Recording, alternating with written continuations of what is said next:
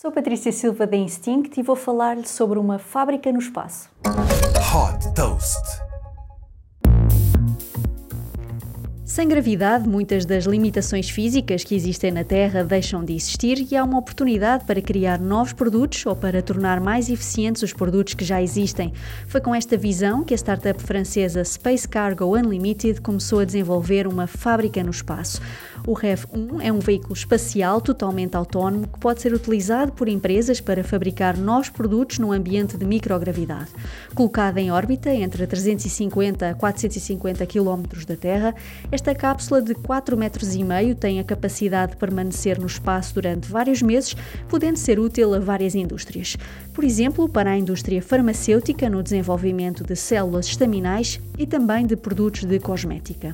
Outro grande potencial está na impressão de órgãos humanos em 3D, pois com a microgravidade não é preciso criar suportes para formas complexas de tecidos, o que simplifica o processo.